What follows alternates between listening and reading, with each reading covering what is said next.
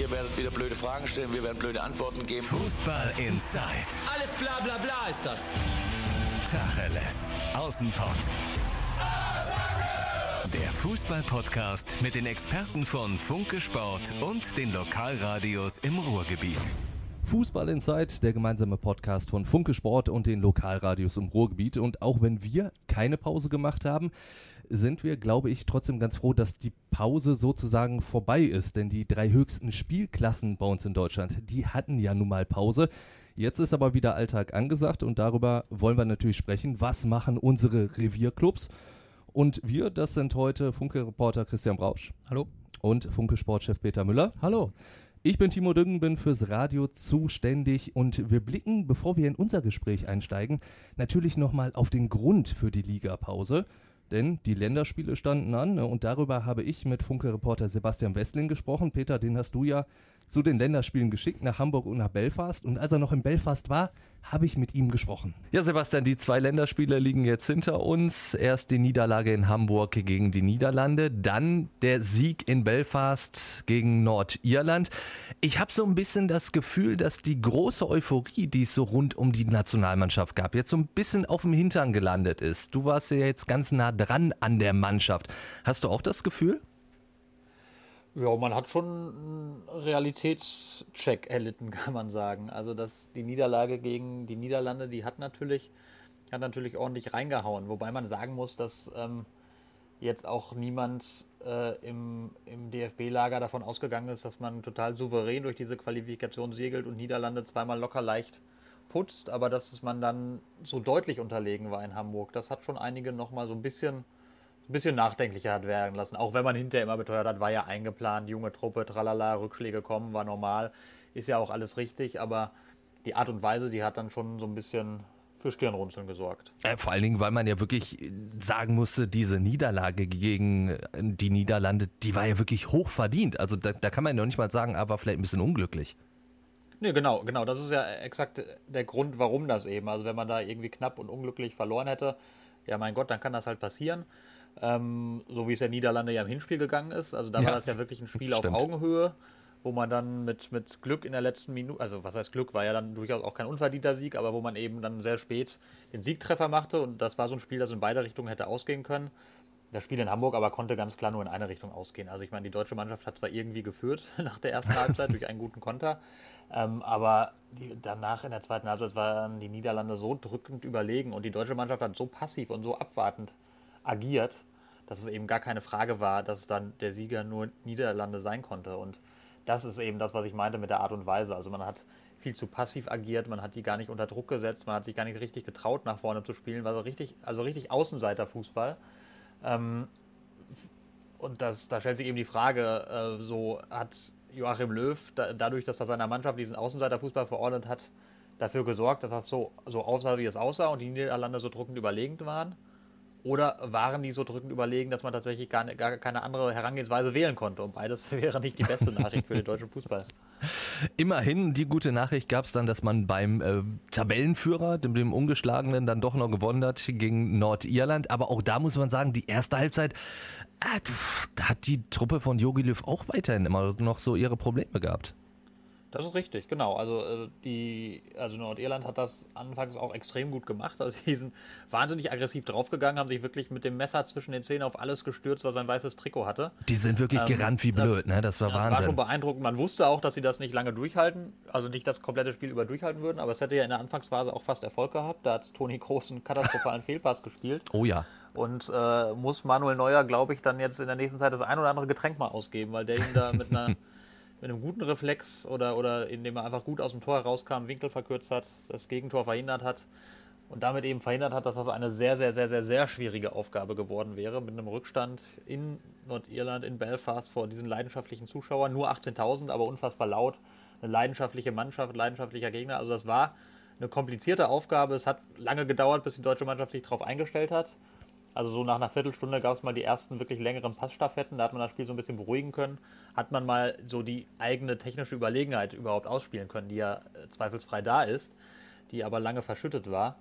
Ja, und dann, dann wurde es dann, aber trotzdem war es ein sehr wildes Spiel. Ne? Ging hin und her, gab Chancen auf beiden Seiten. Nordirland hatte kurz vor der Pause nochmal eine richtig gute, als Jonathan Tah im Liegen irgendwie verhindert hat, dass dieser Ball über die Linie geht. Ja. Und auf der anderen Seite hatte Timo Werner eine richtig, richtig gute Torchance, die er eigentlich auch machen muss. So blieb es 0-0 und dann, ähm, ja, das ist im Nachhinein natürlich schwer zu sagen, was dann, was dann die Wende gebracht hat. Waren das jetzt die, irgendwie die richtigen Worte, die Joachim Löw gefunden hat? Man hat so ein bisschen sich umgestellt, ein bisschen anders die Räume gesucht, aber vor allem hat man halt direkt, direkt nach der Halbzeitpause ja praktisch getroffen. Also Marcel Halzenberg mit einem Traumtor, was ihm so schnell auch nicht so wieder gelingen wird. Ähm, und das hat, das hat erstmal so die Brust gelöst. Danach hat man dann gesehen, irgendwie 10, 15, 20 Minuten lief der Ball richtig gut, richtig rund, richtig, richtig schnell und es gab auf einmal Chancen ohne Ende, die halt nur nicht genutzt wurden. Dann gab es wieder eine gute Chance für Nordirland und auf einmal ist das Ganze wieder gekippt und war wieder, war wieder, äh, ging wieder wild hin und her. Also zweit, aufgrund der zweiten Halbzeit würde ich dann am Ende doch sagen, verdienter Sieg für die deutsche Nationalmannschaft, aber man hat auch da gesehen, die Probleme sind jetzt nicht alle weg. Trotzdem war ja Julian Brandt relativ zufrieden mit dem Spiel, zumindest mit der zweiten Halbzeit. Du hast ja nach dem Spiel mit ihm gesprochen. Wir hören mal kurz, was er gesagt hat. Ich glaube, ja klar, du hattest, du hattest ein paar Minuten, wo du, wo du einfach gebraucht hast. Wir haben natürlich viele, viele Ballverluste oder schlampige Ballverluste dann gehabt, wo äh, man sich das Leben selber ein bisschen schwer gemacht hat. Das haben wir in der zweiten Halbzeit, finde ich, sehr, sehr gut abgestellt, haben den Ball gut laufen lassen, haben sie vor allem laufen lassen. Und ähm, ja, es war noch nicht über 90 Minuten perfekt, definitiv nicht, aber es war definitiv eine Steigerung gegenüber Freitag. Ja, also diese Steigerung gegenüber dem Holland-Spiel, siehst du das auch so oder war der Gegner dann jetzt mit Nordirland einfach auch deutlich schwächer? Muss man ja auch mal so sehen. Eher letzteres, würde ich sagen. Also die haben schon, schon ein bisschen mehr richtig gemacht als gegen die Niederlande, aber ich, wenn, wenn, wenn Nordirland einen richtig guten Mittelstürmer gehabt hätte, dann hätten die auch zwei, drei Tore schießen können. Das ist halt, also es ist in, die Abwehr ist immer noch sehr, sehr anfällig. Auch wenn sie jetzt mal endlich wieder zu Null gespielt hat, aber das war ja auch ein bisschen, bisschen äh, dem Glück geschuldet oder dem Unvermögen der Nordiren im Abschluss. Und nach vorne hat es jetzt auch nur phasenweise gut ausgesehen. Also es gibt, gibt so Momente, wo man denkt, boah, richtig gut.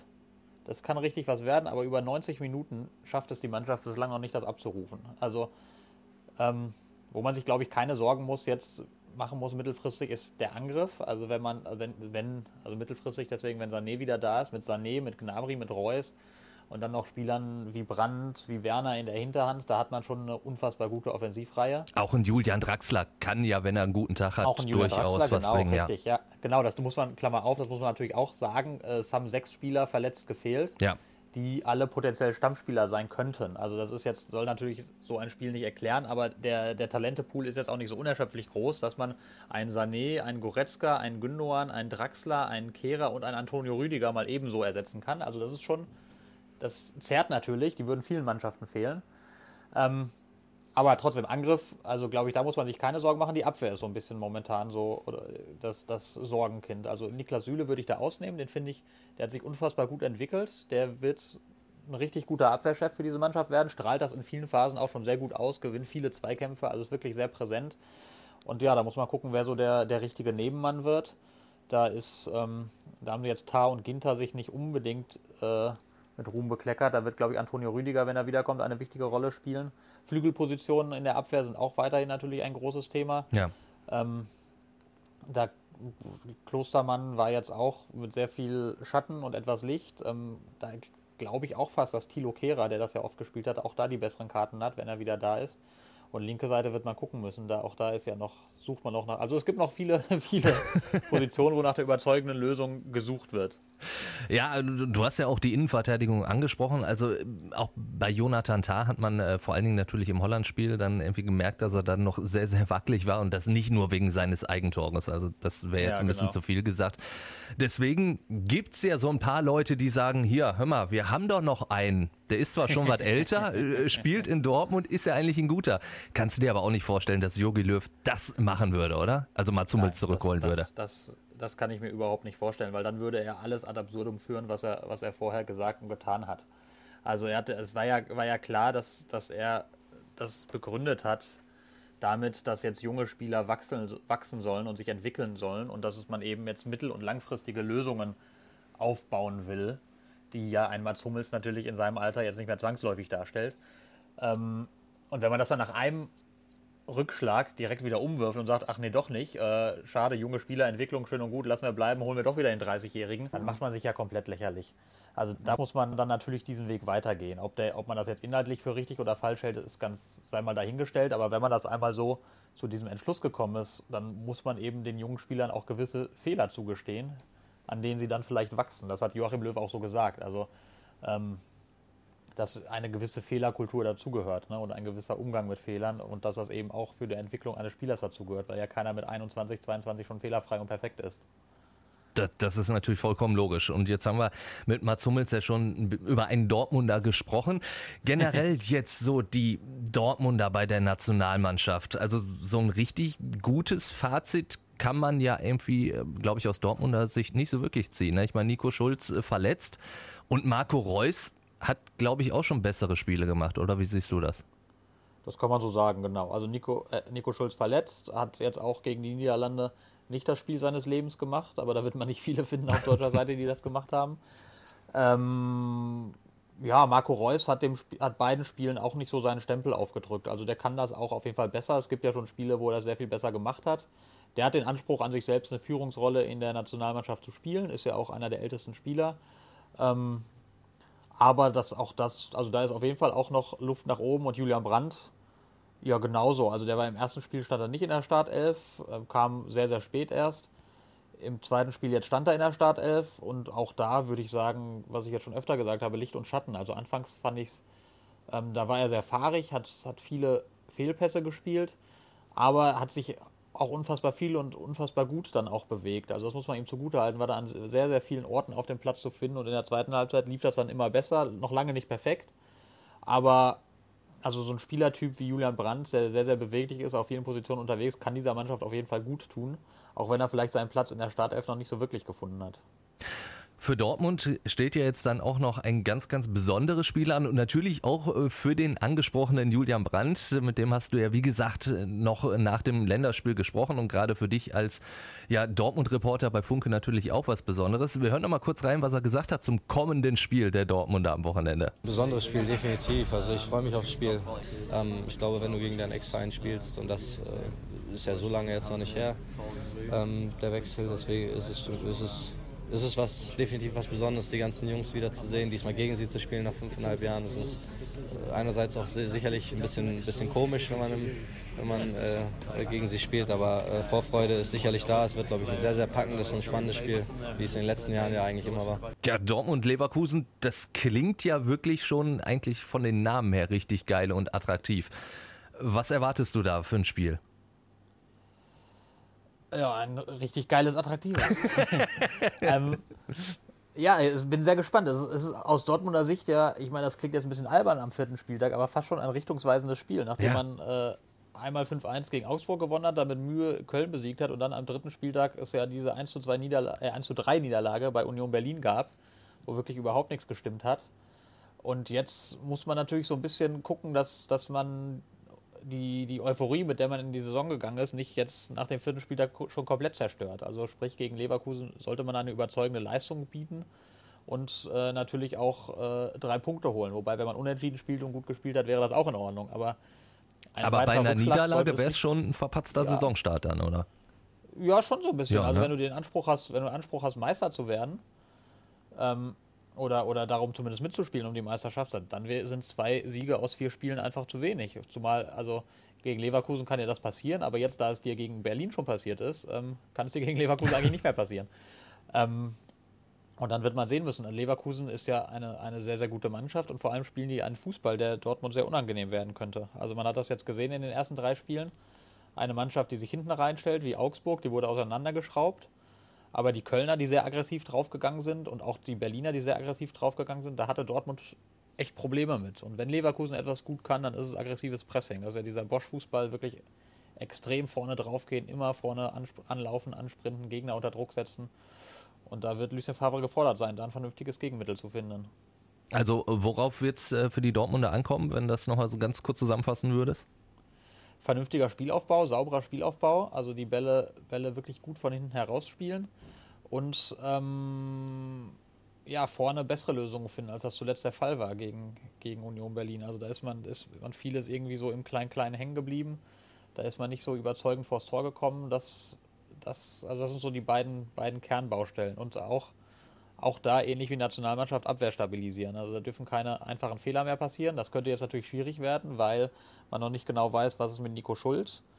Wo ich mal davon ausgehe, könnte schwierig werden. Bänder, Teilriss in der Fußsohle, das klingt, Klingt so, nicht als so wäre es gut, ne. schon wieder vorbei. Auch Manuel Akanji ist ja verletzt am Fuß. Auch da sieht es jetzt nicht so überragend aus. Das heißt, man müsste da nochmal großflächig umbauen. Ähm, ja, mal gucken, was das dann bedeutet für diese Abwehr, wenn die dann nochmal neu formiert ist. Dann danke dir, Sebastian, für diese Eindrücke und Einschätzungen. Ähm, ich hoffe, du kommst dann auch noch gut nach Hause, denn du wirst auf jeden Fall schon was später nach Hause kommen als eigentlich geplant. Ja, genau. Es, äh, British Airways streikt. Äh, dadurch äh, musste ich einen etwas anderen Flieger nehmen, komme erst, erst am Abend weg aus Belfast, aber auch in Belfast gibt es nette Cafés, in die man sich reinsetzt und seine Texte schreiben kann. Also auch das werde ich überstehen. Und dafür ist ja der Luftraum danach etwas leerer. Vielleicht geht es dann dafür umso reibungsloser dann zurück in die Heimat. Ja, mittlerweile kann ich sagen, dass er wieder gut zu Hause angekommen ist und das ist eigentlich schon eine ganz gute Überleitung, denn nach Hause geht's am Wochenende auch für einen Schalker, nämlich für Alexander Nübel. Ich fahre äh, oft nach Hause, oft zu meiner Familie und oft zu meinen Freunden. Deswegen, es sind alle noch da äh, und zum Glück ist es nicht so weit von hier. Man ist schon ein bisschen aufgeregter, glaube ich. Äh, jetzt geht's noch, aber in der Heimat viele Freunde da, viele gucken zu, dann ist man ein bisschen nervöser, aber äh, nichtsdestotrotz freue ich mich riesig aufs Spiel. Ja, es geht für Schalke zum SC Paderborn. Peter, ist das für dich auch ein besonderes Spiel, weil ich glaube, Paderborn ja immerhin als Aufsteiger sehr, sehr attraktiven Fußball spielt. Ja, also das hat äh, Paderborn auf jeden Fall schon mal gezeigt, gleich im ersten Spiel gegen äh, Leverkusen, dass sie äh, die Paderborner gewillt sind, dagegen zu halten und sich nichts gefallen zu lassen, dass sie keine Angst vor großen Namen haben. Ich glaube, darin besteht auch eine Chance. Natürlich kannst du, wie auch gleich im ersten Spiel zu sehen, dann auch verlieren. Und wenn das zu oft passiert, dann, äh, dann nützt dir deine tolle Haltung auch nichts am Schluss. Aber erstmal ist es eine, eine tolle Einstellung eines Aufsteigers, wenn er so in die Bundesliga reingeht. Für Schalke heißt das, alle Antennen hochfahren, absolut gewarnt sein.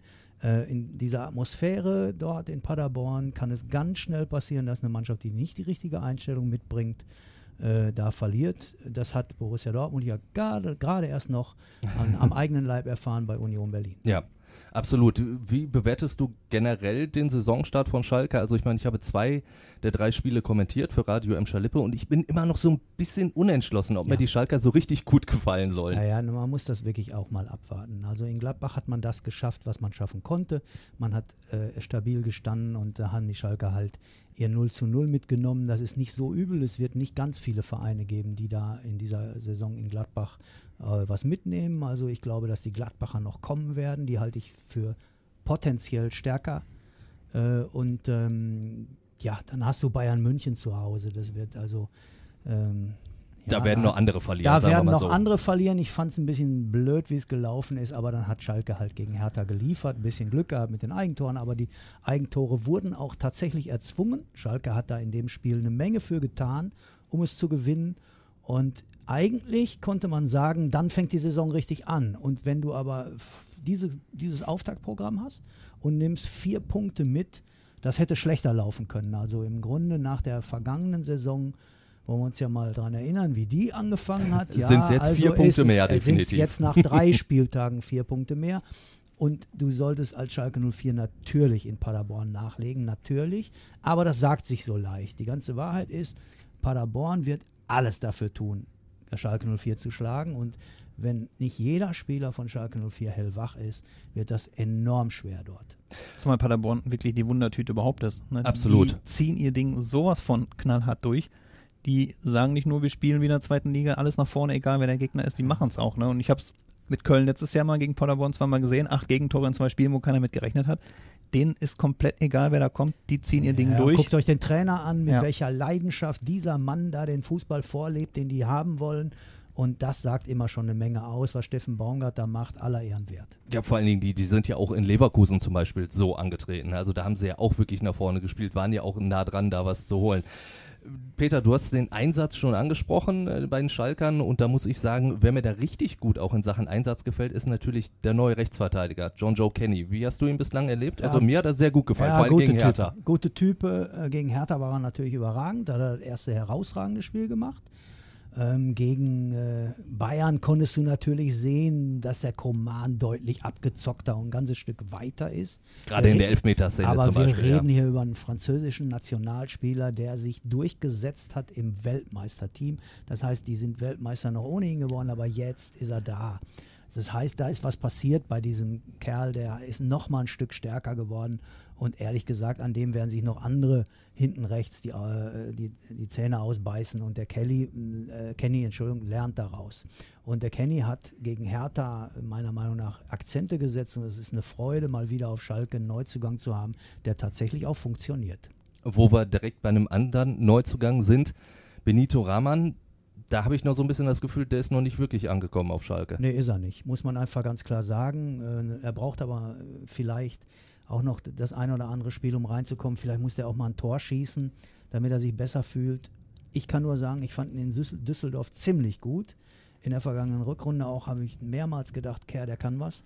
Und als Schalke den geholt hat, habe ich gedacht, das kann echt eine Lösung sein. Und ähm, deshalb möchte ich jetzt noch nicht nach drei Spieltagen ein Urteil fällen. Ich habe allerdings, und deshalb habe ich auch gerade so eine Bemerkung gemacht, im Laufe der Jahre so viele neue auf Schalke kommen und gehen sehen, ähm, wieder gehen sehen, ähm, die auf Schalke definitiv schlechter geworden sind. Ich frage mich manchmal, was das ist. Sind die dann zufrieden äh, damit? Geben die sich zufrieden damit, den nächsten äh, Schritt gemacht zu haben? Denn man kann ja auch nicht sagen, liegt am Trainer. In Schalke haben die Trainer ja ständig gewechselt. Also das ist, was ist da schiefgelaufen im Laufe der Jahre, dass immer wieder Spieler nach Schalke kamen, von denen man sich viel erhofft hat, die aber auf Schalke schlechter wurden. Der letzte war Sebastian Rudi. Zumal Rahman nicht nur den Rucksack von 12, 13 Millionen Ablöse mit sich trägt, sondern auch das Interview von Friedhelm Funkel, Ja. der ihm quasi mitgegeben hat, ähm, dass er nur in einer Wohlfühlatmosphäre funktionieren kann und bisher ein halbes, dreiviertel Jahr funktioniert hat und jetzt auf Schalke erstmal sich durchsetzen muss und er hat ja seine Zweifel geäußert. Naja, das aber, ist da, aber das auch ist nicht ja gerade hilfreich für einen aber Spieler. das liegt an Schalke 04, eine Wohlfühlatmosphäre für Spieler zu schaffen und zwar nicht im negativen Sinne, dass man sagt, ja, die werden da verhätschelt, sondern eine Wohlfühlatmosphäre, in der man sagt, wir sind ein Team, wir schaffen es sehr zusammen und ehrlich gesagt, da macht mir Trainer David Wagner gerade gar nichts falsch. Aus meiner Sicht, ähm, also äh, David Wagner, Entschuldigung. Ja. David Wagner hat, äh, ähm, hat in dieser Hinsicht eine Menge mitgebracht, eine Menge Feuer, eine Menge Eifer und ich glaube, das kann der hinkriegen. Ja, das ist ein das Urteil, dass man so eine, dass man so eine Wohlfühlatmosphäre hinkriegt. Aber dieses Urteil von ähm, Friedhelm Funkel, dass er in einer anderen Atmosphäre vermutlich nicht funktioniert, zeigt ja das Urteil, dass er ihm nicht zutraut, sich da vielleicht mal gegen Widerstände durchzusetzen oder so. Das, äh, Das wird spannend sein zu sehen. Und dann, wenn äh, Benito Rahman da tatsächlich bei dem vermeintlich größeren Club, äh, zuletzt nicht erfolgreicheren, aber vermeintlich größeren Club, ähm, sich durchsetzen will, ja, wenn er da den nächsten Schritt machen will, dann, dann wäre es genau so wichtig, äh, dass er dem Funkel es zeigt. Dass er es zeigt, dass er es kann. Auf Schalke hat man ja jetzt so ein bisschen die Hoffnung, dass ihm das einen Push gibt, dass er jetzt für die belgische Nationalmannschaft zum ersten Mal nominiert wurde. Ja, ist auch so. Wenn du, wenn du ein Nationalspieler wirst, äh, kriegst du natürlich erstmal einen Karriereschub. Es gibt natürlich äh, Typen, die dann äh, einen Vogel im Kopf kriegen, aber ob das, das darf man so einem Jungen nicht unterstellen. Erstmal muss man, erstmal muss man sagen, dass es grundsätzlich eine tolle Motivation sein kann. Wir haben natürlich gerade Alexander Nübel auch schon im O-Ton gehabt und Alexander Nübel ist natürlich irgendwie so eine never-ending Story auf Schalke, denn der Vertrag läuft aus, noch immer hat er nicht verlängert und er hat sich jetzt da auch zu geäußert, hat nämlich gesagt, ja, mit Sport, Sportstand Schneider steht er natürlich im Kontakt, allerdings, er würde ihn nicht zappeln lassen, das waren seine Worte. Wenn er mit mir offen so spricht und du, tust es auch mit den Medien, äh, dann lasse ich es ja nicht zappeln. Er lässt mir die Zeit und äh, ich genieße es gerade, dass ich auch die Zeit dafür bekomme, weil äh, das ist keine einfache Entscheidung und äh, deswegen bin ich da, wie gesagt, sehr, sehr froh drüber.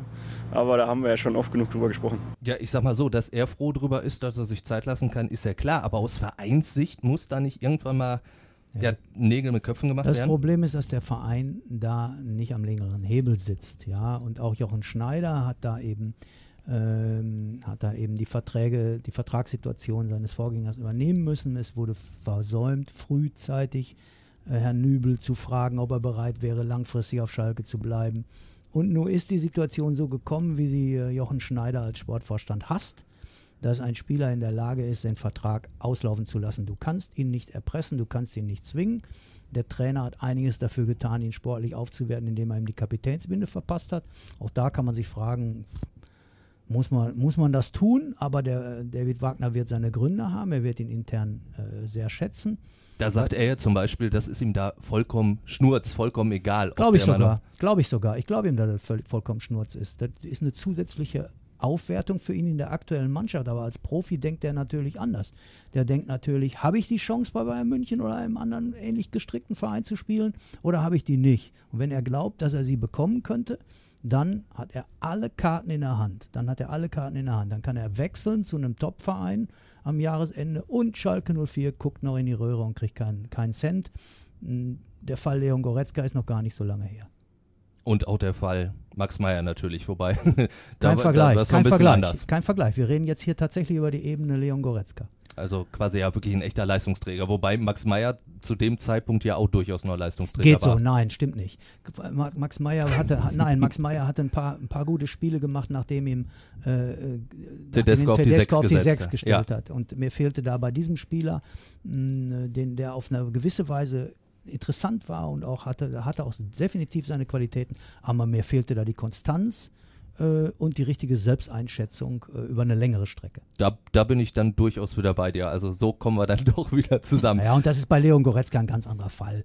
Auch wenn die Schalker jetzt alle sauer sind auf den Jungen, weil, weil sie es gesagt haben, der hat uns hier äh, veräppelt. Äh, man muss ja sagen, dass er ein Bombenfußballer ist. Und der, der, das wird einer sein, der den deutschen Fußball in den nächsten Jahren mitprägen wird, dass wir, wenn, er, wenn er gesund bleibt. Also das ist einer, der aus der neuen Nationalmannschaftsgeneration, auf die sich der Bundestrainer verlassen kann. Also der wird sich bei Bayern München auch auf Sicht durchsetzen. Also er hat ja immer wieder gespielt und äh, hat da auch seine Leistung gebracht. Und natürlich in dem Ensemble, da muss man auch nicht jede Woche spielen. Aber das ist eben genau so ein Fall. Kann Alexander Nübel Bayern München Torwart werden? Ja oder nein? Wenn der die Chance sieht, dann hat Schalke keine mehr.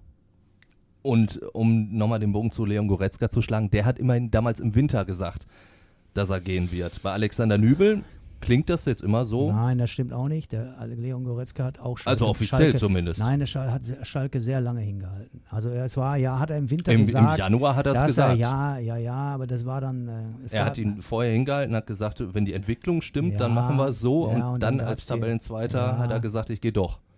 Ja, ja, okay. Okay, da hat es noch ein paar Sachen hinter den Kulissen gegeben. Müssen wir jetzt nicht aufwärmen, weil es geht jetzt um Nübel und Nübel ist Nöbel ist für meine Begriffe langsam ein Ärgernis für Schalke 04. Also es ist wirklich so, dass sich ein Verein da jetzt wieder von einem Spieler auf der Nase rumtanzen lassen muss. Die äh, Situation hat Jochen Schneider nicht äh, verschuldet als sportlich Verantwortlicher, aber er hat sie leider, leider auszubaden. Dann lass uns einfach eine Etage tiefer gehen. Auch da gab es bei einem Revierclub Ärger, wenn man das so sagen kann. Robin Dutt ist nicht mehr Trainer beim VfL Bochum. Dafür ist jetzt Thomas Reis zurückgekehrt zum VfL und das äh, passt durchaus emotional, so wie er es selber gesagt hat bei seiner Vorstellung. Wer mich kennt, und ich meine, die meisten kennen mich ja schon äh, etwas länger, ähm, der weiß, was mir hier der Verein immer bedeutet hat. Ähm, natürlich äh, war das immer ein Traum, wenn man hier gespielt hat, wenn man hier, glaube ich, äh, jeden, jeden Stein kennt, wenn man hier mitbekommen hat, äh, wie sich hier alles äh, toll entwickelt hat äh, von den Rahmenbedingungen. Ich habe hier, glaube ich, mein Praktikum machen dürfen. Ich habe meine, meine Studien gemacht, ich habe meine Trainerscheine gemacht, ich habe meine ersten Schritte im Trainerberuf gemacht mit, mit kleinen Mannschaften, dann immer mehr in den Leistungsbereich gegangen. Und äh, mein Traum war es immer hier einmal äh, verantwortlich äh, für die erste Mannschaft tätig zu sein.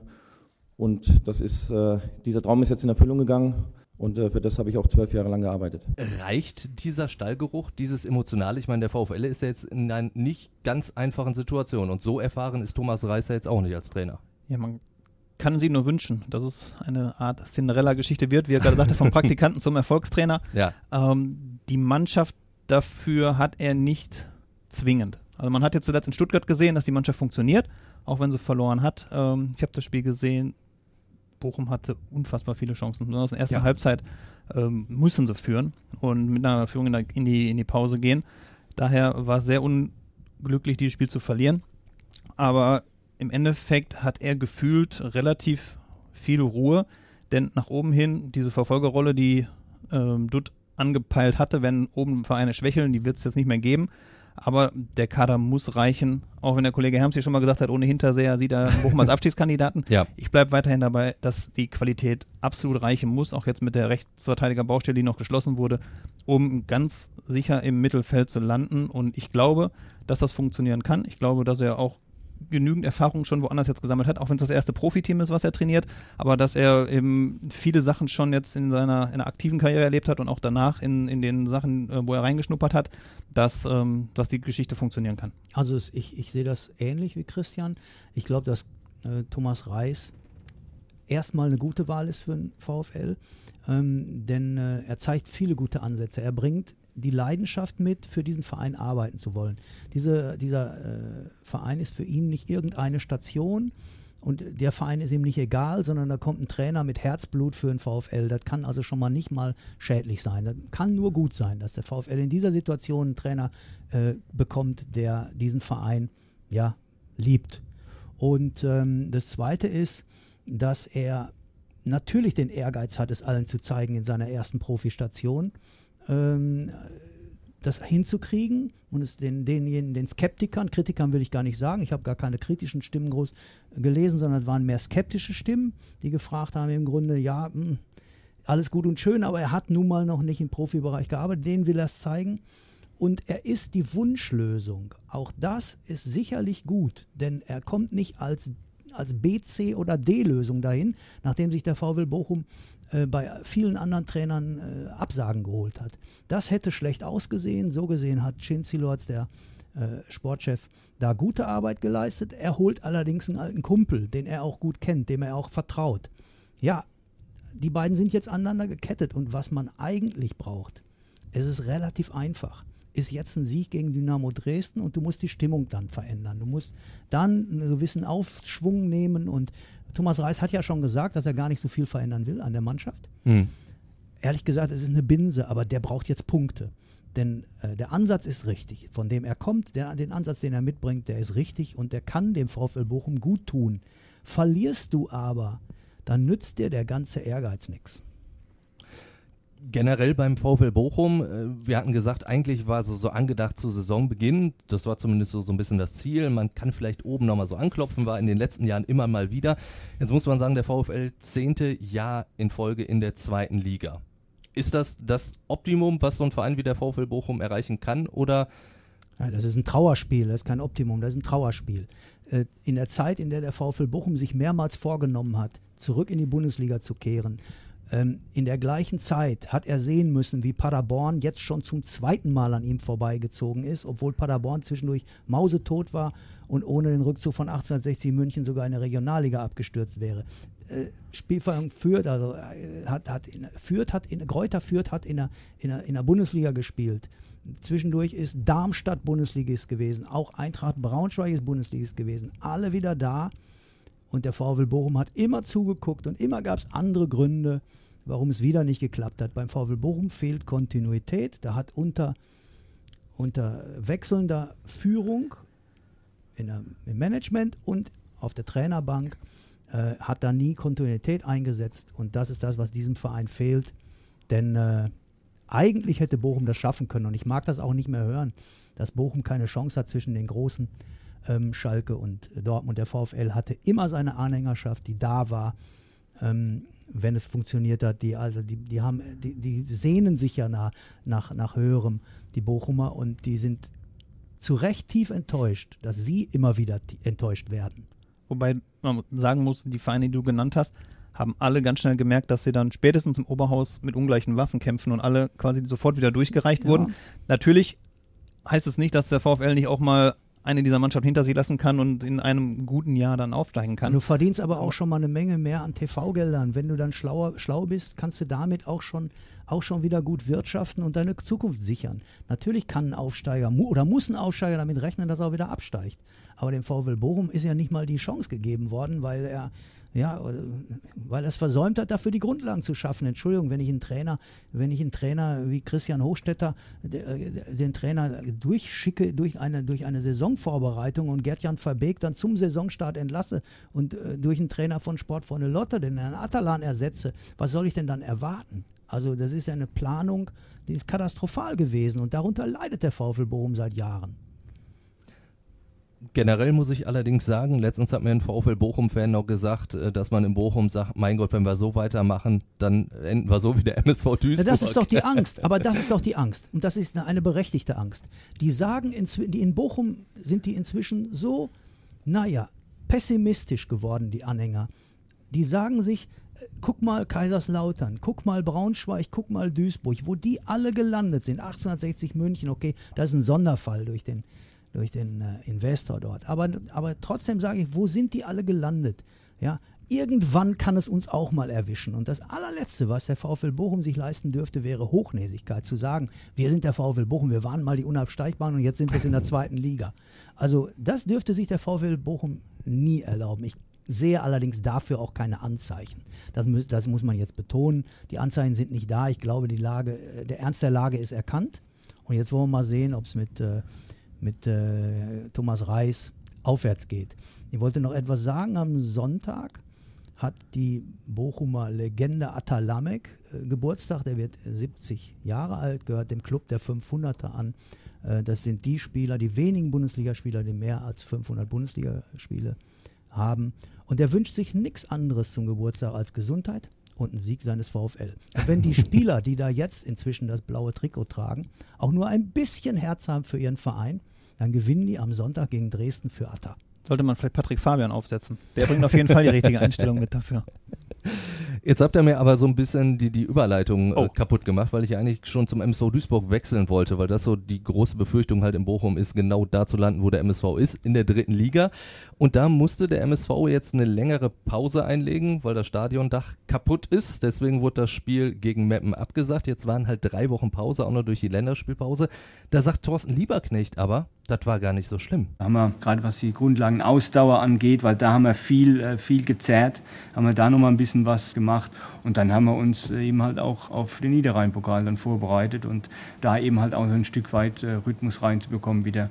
Und deswegen ist es ärgerlich auf der einen Seite, auf der anderen Seite versucht man immer das Beste draus zu machen. Ja gut, das muss er jetzt sagen, aber trotzdem, das ist doch, der MSV war, abgesehen jetzt von der Niederlage in Mannheim vor der großen Pause, war der ja gerade richtig im Schwung. Jetzt bist du drei Wochen raus. Die Saison fängt doch quasi gefühlt jetzt wieder von vorne an. Er muss es ja positiv verkaufen. Ja, sag ich ja, Hat ne? natürlich auch Spieler dabei wie Compare, die im letzten Jahr sehr wenig gespielt haben. Ich glaube, aktive Erholung oder aktive Generi Generation hat er es, ne, Erholung, aktive Erholung hat er es genannt. Und ähm, sie haben ja locker frei von der Leber weggespielt gegen SC20 Oberhausen, Bezirksligisten, ähm, sind ein bisschen im Rhythmus geblieben und ich glaube nicht, dass das jetzt irgendwas, irgendwas daran gehin, ge verändert hat, dass sie, dass sie im Rhythmus bleiben oder so. Zumal das letzte Spiel verloren wurde, auch wenn es unglücklich Aber, war. aber mit das einem ist doch Spektakel. dann, dann noch ärgerlicher, wenn du das nicht direkt ausmerzen kannst, Ja, weil die gerade Frage. diese Niederlage in Mannheim hat sehr, sehr weh getan. Na, aber da, der, der Trainer, ich verstehe den Thorsten, lieber Knecht. Wenn man sich mit Trainern in der Bundesliga äh, unterhält, finde ich nichts schlimmer, als wenn du nach einer Niederlage eine Länderspielpause hast. Dann hauen die alle ab. Du trainierst da mit sieben Mann, lässt noch ein paar aus der zweiten und aus der Jugend hochkommen äh, und hast da dein kleines Programm und kannst es gar nicht reparieren, was du eigentlich reparieren möchtest, was du gesehen hast. So, der Trainer in der dritten Liga, der wegen einer, eines, äh, eines Dachschadens, tatsächlichen Dachschadens, muss man mal sagen. und lockeren Schrauben übrigens ja, auch. und lockeren, wegen lockerer Schrauben, wegen lockerer Schrauben und eines Dachschadens äh, tatsächlich äh, nur trainieren kann, ja, der nutzt da seine Chance. Der geht da hin und sagt, ich habe jetzt tatsächlich Zeit gewonnen, um mit meiner Mannschaft richtig zu arbeiten.